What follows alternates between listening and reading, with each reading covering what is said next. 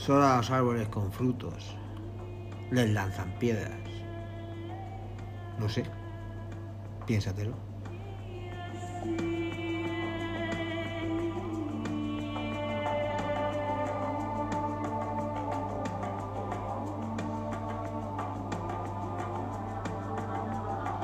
Comenzamos con un tema que ha venido preocupando a la humanidad durante toda su historia, el tema de la superpoblación.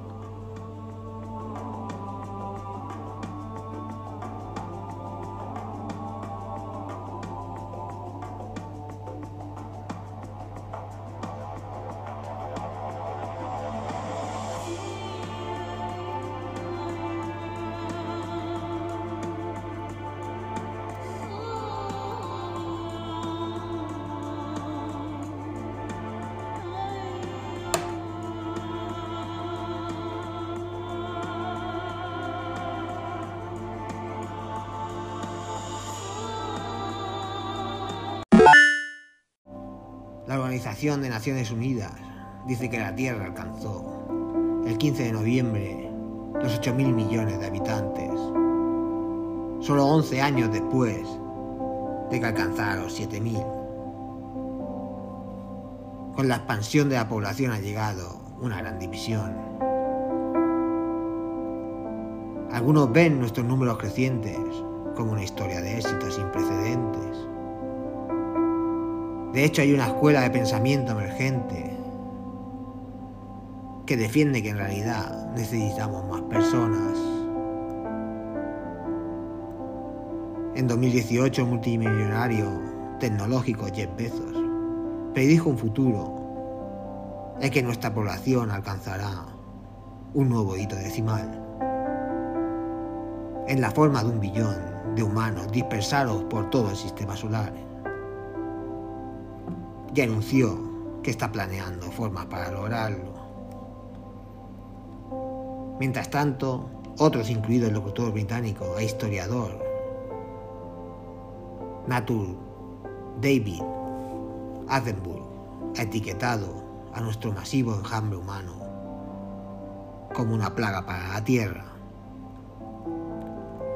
Desde este punto de vista, casi todos los problemas ambientales que enfrentamos actualmente desde el cambio climático hasta la pérdida de biodiversidad, el estrés hídrico y los conflictos por la tierra, se remontan a nuestra reproducción desenfrenada durante los últimos siglos.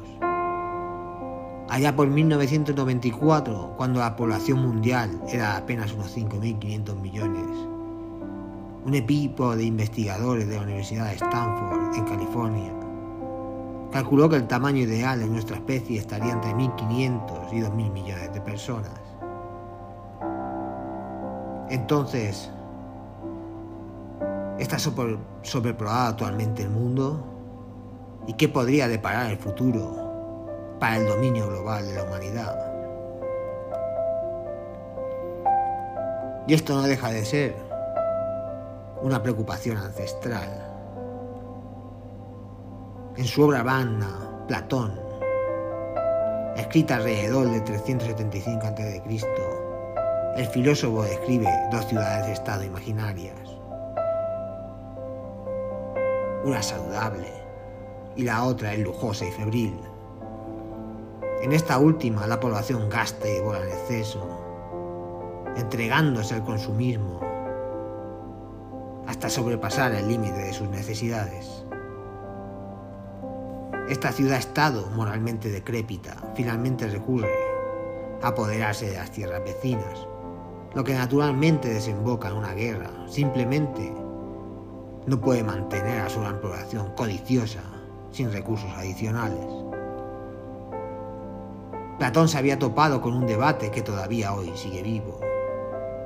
¿El problema es la población humana o son los recursos que consume? En un famoso trabajo, un ensayo sobre el principio de la población, publicado en 1798, Thomas Malthus, un clérigo inglés, con una inclinación por el pesimismo, comenzó con dos observaciones importantes.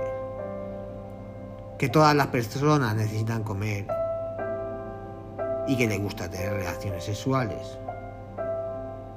Cuando se lleve a su conclusión lógica, explicó, estos simples hechos conducen a que la demanda de la humanidad supere los suministros del planeta.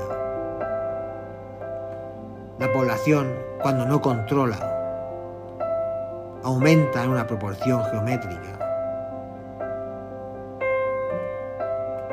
La subsistencia aumenta solo en proporción aritmética. Un ligero conocimiento de los números mostrará la inmensidad del primer poder en comparación con el segundo, escribía Thomas.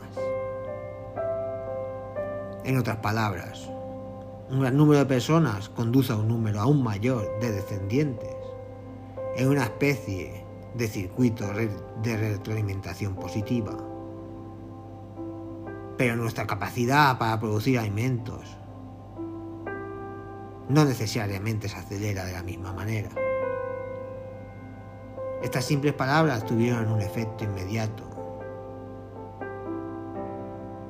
encendiendo un miedo apasionado en algunos y la ira en otros, lo que continuaría reverberando en la sociedad durante décadas.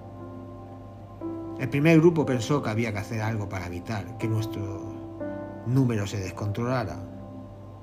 El segundo que limitar el número de personas era absurdo o poco ético. Y en su lugar se debería hacer todo posible para aumentar el suministro de alimentos. Cuando se publicó el ensayo de Malthus, había 800 millones de personas en el planeta. Sin embargo, no fue sino hasta 1968 que surgieron las preocupaciones modernas sobre la sobrepoblación global, cuando un profesor de la Universidad de Stanford, Paul Henrich, y su esposa, Anne Henrich, escribieron La bomba demográfica. se inspiró en la ciudad de la India de Nueva Delhi. La pareja regresaba a su hotel en un taxi una noche y atravesó un barrio pobre, donde se vieron abrumados por la cantidad de actividad humana en las calles. Escribieron sobre la experiencia de una manera que ha sido muy criticada, especialmente porque la población de Londres en ese momento era más del doble que la de Nueva Delhi. La pareja publicó su libro debido a la preocupación por la hambruna masiva que creían que se avecinaba, particularmente en los países en desarrollo, pero también en lugares como Estados Unidos, donde la gente comenzaba a notar el impacto que estaba teniendo sobre el medio ambiente. El trabajo ha sido ampliamente acreditado o acusado según el punto de vista de algunos. Desencadenan muchas de las ansiedades actuales sobre la población. Las estimaciones varían, pero se espera que alcancemos el punto más alto humano entre los años 2070 y 2080, momento en el que habrá entre 9.400 y 10.400 millones de personas en el planeta. Puede que sea un proceso lento. Si llegamos a los 10.400 millones, la ONU espera que la población se mantenga en ese nivel durante dos décadas. Pero finalmente, después de esto, se prevé que la población disminuya. Esto ha generado visiones encontradas sobre nuestro futuro en un extremo del espectro se encuentran aquellos que ven como una crisis la tasa de fertilidad baja de algunas regiones del planeta. Un demógrafo están tan preocupados por la caída de la tasa de natalidad en el Reino Unido que ha sugerido grabar a las personas sin hijos. En 2019 en el país nacían un promedio de 1,65 niños por mujer esto está por debajo del nivel de reemplazo. La cantidad de nacimientos necesarios para mantener el mismo tamaño de población, de 2,075, aunque la población siguió creciendo debido a la inmigración. En el punto de vista opuesto, es que desacelerar y eventualmente detener el crecimiento de la población mundial no solo es eminentemente manejable y deseable, sino que puede lograrse a través de medios totalmente voluntarios. Métodos como simplemente proporcionar anticonceptivos a quienes los deseen y educar a mujeres. De esta manera los defensores de esta posición creen que no solo podríamos beneficiar al planeta, sino también a mejorar la calidad de vida que experimentan los ciudadanos más pobres del mundo. Por otro lado, otros abogan no fijarse en el número de personas en el mundo y centrarse en nuestras actividades. Argumentan que lo importante es la cantidad de recursos que utiliza cada persona y señalan que el consumo es significativamente mayor en los países más ricos con tasas de natalidad más bajas. Reducir nuestras demandas individuales sobre el planeta podría reducir la huella de la humanidad, sin enfocar el crecimiento en los países más pobres. De hecho, el interés occidental en reducir el crecimiento de población en las partes menos desarrolladas del mundo ha sido acusada de tener matices racistas, cuando Europa y América del Norte están más densamente pobladas en general. Más allá de este debate, las estadísticas sobre el impacto que hemos tenido sobre la Tierra son alarmantes. Según el organismo de la ONU para la Agricultura y la Alimentación, el 38% de la superficie terrestre del planeta se utiliza para cultivar alimentos y otros productos, como combustible, para los seres humanos o su ganado. 5.000 millones de hectáreas en total. Y aunque nuestros antepasados vivían entre gigantes, cazando mamuts y pájaros elefantes de 450 kilos, hoy somos la especie vertebrada dominante en la Tierra. En peso los humanos representa el 32% de los vertebrados terrestres mientras que los animales salvajes representan solo el 1% del total y el ganado representa el resto. En el Fondo Mundial para la Naturaleza descubrió que las poblaciones de vida silvestre disminuyeron en dos tercios entre 1970 y 2020. Durante el mismo periodo, la población mundial se duplicó con creces. De hecho, a medida que aumenta nuestro dominio. Se han producido muchos cambios ambientales en paralelo y varios ambientalistas prominentes desde la primatóloga Jane Goodall, famosa por su estudio de los chimpancés, hasta el naturalista y presentador de televisión Chris Pacman han expresado su preocupación. En 2013, Attenborough explicó su punto de vista en la revista Radio Times. Todos nuestros problemas ambientales se vuelven más fáciles de resolver con menos personas y más difíciles y en una última instancia imposible de resolver con cada vez más personas. A algunos la alarma por la huella ambiental de la humanidad los ha llevado a decidir tener menos o ningún hijo, incluidos el duque y la duquesa Sunset y Harry y Meghan, quienes anunciaron en 2019 que no tendrían más de dos por el bien del planeta. En el mismo año, Miley Cyrus también declaró que aún no tendría hijos porque la Tierra está enojada. Un número creciente de mujeres se están uniendo al movimiento antinatalista y ha declarado una huelga de natalidad hasta que se aborde la emergencia climática actual y la crisis de extinción. La tendencia se vio impulsada por una investigación en 2017 que calculó que el simple hecho de tener un hijo menos por mujer en el mundo desarrollado podía reducir las emisiones anuales de carbono de una persona en 58,6 toneladas de CO2.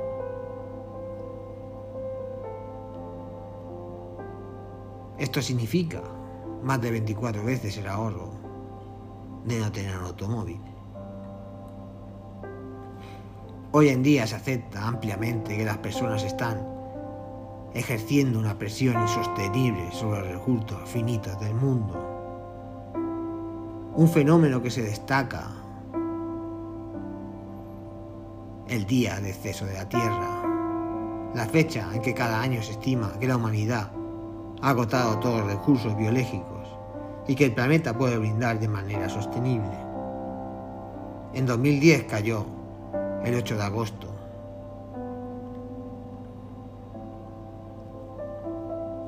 Ya sea por el problema que sea, hay demasiados humanos. Los recursos que usamos,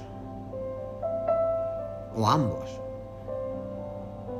no puedo ni siquiera imaginar cómo más humanos podrían ser mejores para el medio ambiente, dice la académica, Jennifer, autora del libro 8.000 millones y contando cómo el sexo y la muerte y la migración dan forma a nuestro mundo. Sin embargo, otros escritores señalan que la idea de una inminente bomba demográfica que viene a destruir el planeta está desactualizada. Cuando lo escribieron creo que había 127 países en el mundo donde las mujeres en promedio tenían 5 más hijos en su vida. En esa era las tendencias de la población realmente parecían exponenciales. Y ella sugiere que esto infundió pánico sobre el nivel de población en ciertas generaciones que aún están vivas hoy. Pero solo hay ocho países con tasas de fertilidad superiores a cinco hijos por mujer. Así que creo que es importante que nos demos cuenta de que estas tendencias cambiaron. Una demografía no solo influye en el medio ambiente y la economía, también es poderosa fuerza oculta que da forma a la calidad de vida de las personas en todo el mundo. Según Alex Ezek, profesor de salud global de la Universidad de Drexel, en Pensilvania, el número absoluto de personas en un país no es el factor más importante. En cambio, en la tasa de crecimiento o disminución de población, lo que es cable va a las perspectivas futuras de un país. Esto determina qué tan rápido están cambiando las cosas. Tomemos África, donde ECE, que explica actualmente, se están produciendo tasas de crecimiento de la población radicalmente diferentes, dependiendo de dónde se mire. En varios países, particularmente en el sur de África, las tasas de fertilidad realmente han disminuido y el uso de anticonceptivos ha aumentado. La tasa de crecimiento de la población se está desacelerando, lo que en cierto modo es una buena noticia, dice Eze. Al mismo tiempo, en algunos países de África Central todavía tienen altas tasas de crecimiento demográfico, como resultado de la alta fecundidad y una esperanza de vida más larga. En algunos lugares está muy por encima del 2,5 anual, lo cual es enorme. La población se duplicará cada más de 20 años en varios países. Creo que la conversación sobre el tamaño y los números está fuera de lugar. Piensa en una ciudad que duplica cada 10 años, como varias ciudades en África.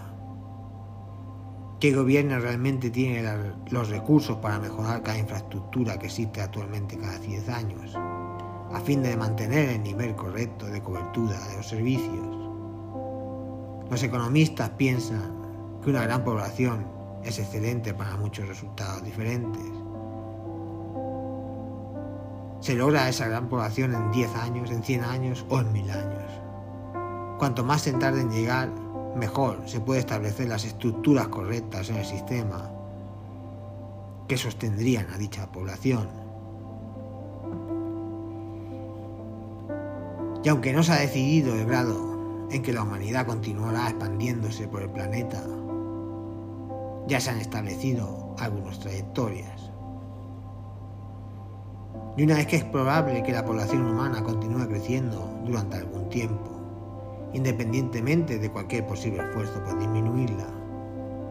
Un estudio publicado en 2014 encontró que incluso en el caso de una gran tragedia global, como una pandemia mortal o una guerra mundial catastrófica, o una política draconiana del hijo único, implementada en todos los países del planeta, nuestra población aún crecería hasta los 10.000 millones de personas.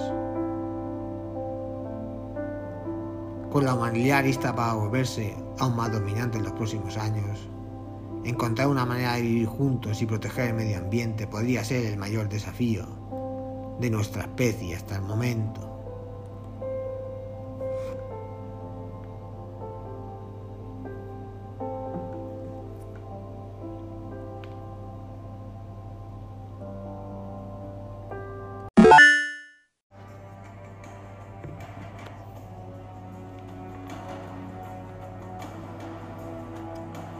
Vamos dejando el programa por aquí. Un día más. Recordando nuestra vía de contacto, ulikik.gmail.com y que nos podéis encontrar en todas las plataformas de podcast, ya sabéis, iVoox, Spotify, Apple Podcasts, etcétera, etcétera, el episodio número 118.